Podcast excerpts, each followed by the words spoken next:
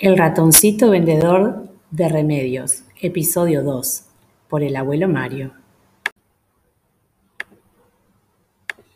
Acuarelita contó que había quienes criticaban al ratoncito porque era diferente.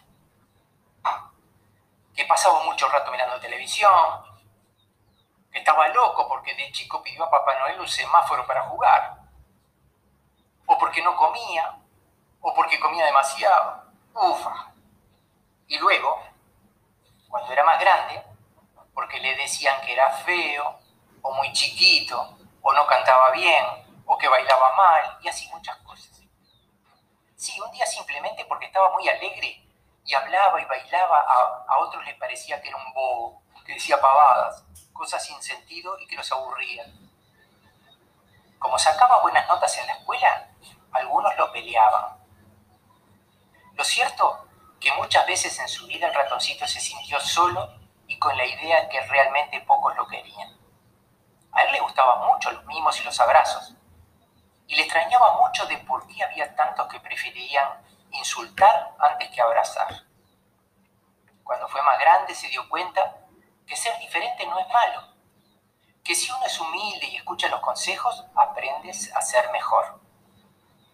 Dejó de ver aquellos que creían saberlo todo y se hizo re amigo de los que lo comprendían, de los que eran diferentes a él, pero lo abrazaban y apoyaban cuando más lo necesitaban. También Búho le confesó que había gente que no le entendía. Algunos creían que él era malo, porque le gusta volar y andar de noche y se asustaban. Otros decían que era triste, triste como lechuza de panteón, decían. Las lechuzas son las esposas de los búhos, no sé si saben. Ambos le daba mucha lástima que tantos amigos como tantos amigos no comprendieran las cosas lindas que tenían los dos. Sabían también que esto mismo le pasaba a muchos niños en la Tierra. Justo cuando estaba por salir el sol, se les ocurrió una gran idea. Había alguien que podía ayudarles a cambiar esta situación, y apenas salió el sol, tomaron la decisión de hacerlo irían ahora mismo a la tierra encantada. Queda justito entre una punta y la otra del arco iris, en el medio. Allí es donde viven duendes, magos y alguna brujita de las buenas, que las hay. Pocas, pero hay. Igual pasa con los duendes. Los hay muy buenos, pero hay otros que son muy traviesos. Cuentan casos de travesuras que duraron por más de 40 años y eso en la vida de los duendes es mucho tiempo. Pero hagan lo que hagan, el cuento siempre termina bien. Porque en el fondo, lo que todos quieren es que la gente se ame y sea feliz. Los duendes viven en honguitos rojos con pintitas blancas. Son chiquitos y muy juguetones, juguetones y simpáticos. Lo que más les gusta es esconderse detrás de los árboles de las plazas. Las brujas viven en casitas de piedra con sus ollas enormes para hacer las pociones mágicas colocadas en su estufa de leña.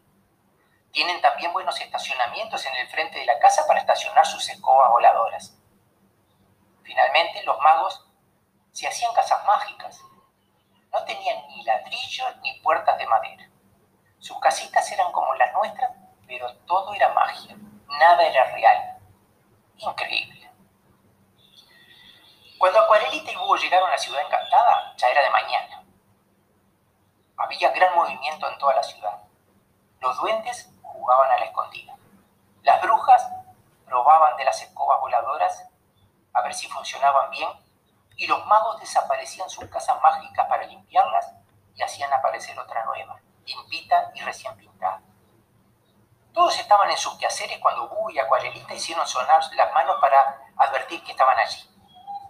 Todos dejaron sus actividades y se reunieron en la plaza para escuchar a, nuestros amigos. Búho ayudó a Acuarelita a subirse a un banco en la plaza para que todos lo vean y escuchen. Acuérdense que Acuarelita era un ratoncito muy chiquito. Gracias, queridos amigos, por venir a escucharnos, comenzó diciendo. Se nos ocurrió una idea muy buena y solo ustedes pueden ayudarnos. Todos ustedes son famosos por divertir a las personas desde los más chiquitos a los más grandotes, desde los más pobres a los más ricos, desde los más buenos a los más malos. Han escuchado sus historias.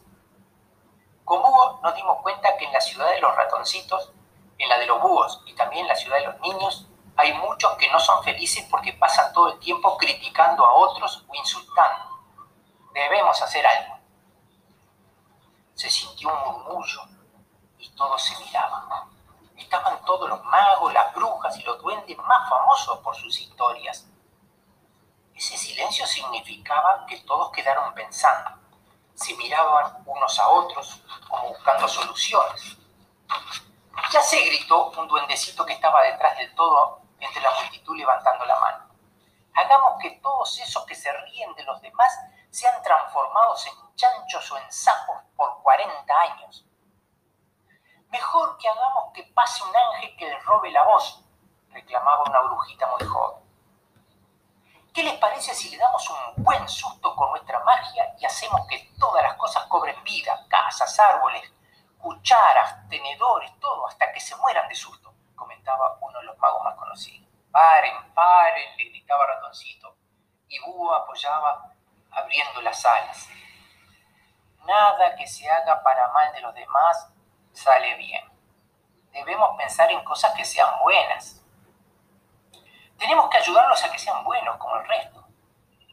Entonces, toda la multitud que había estado callada rompió en un aplauso y gritaba, sí, eso, hagamos cosas buenas.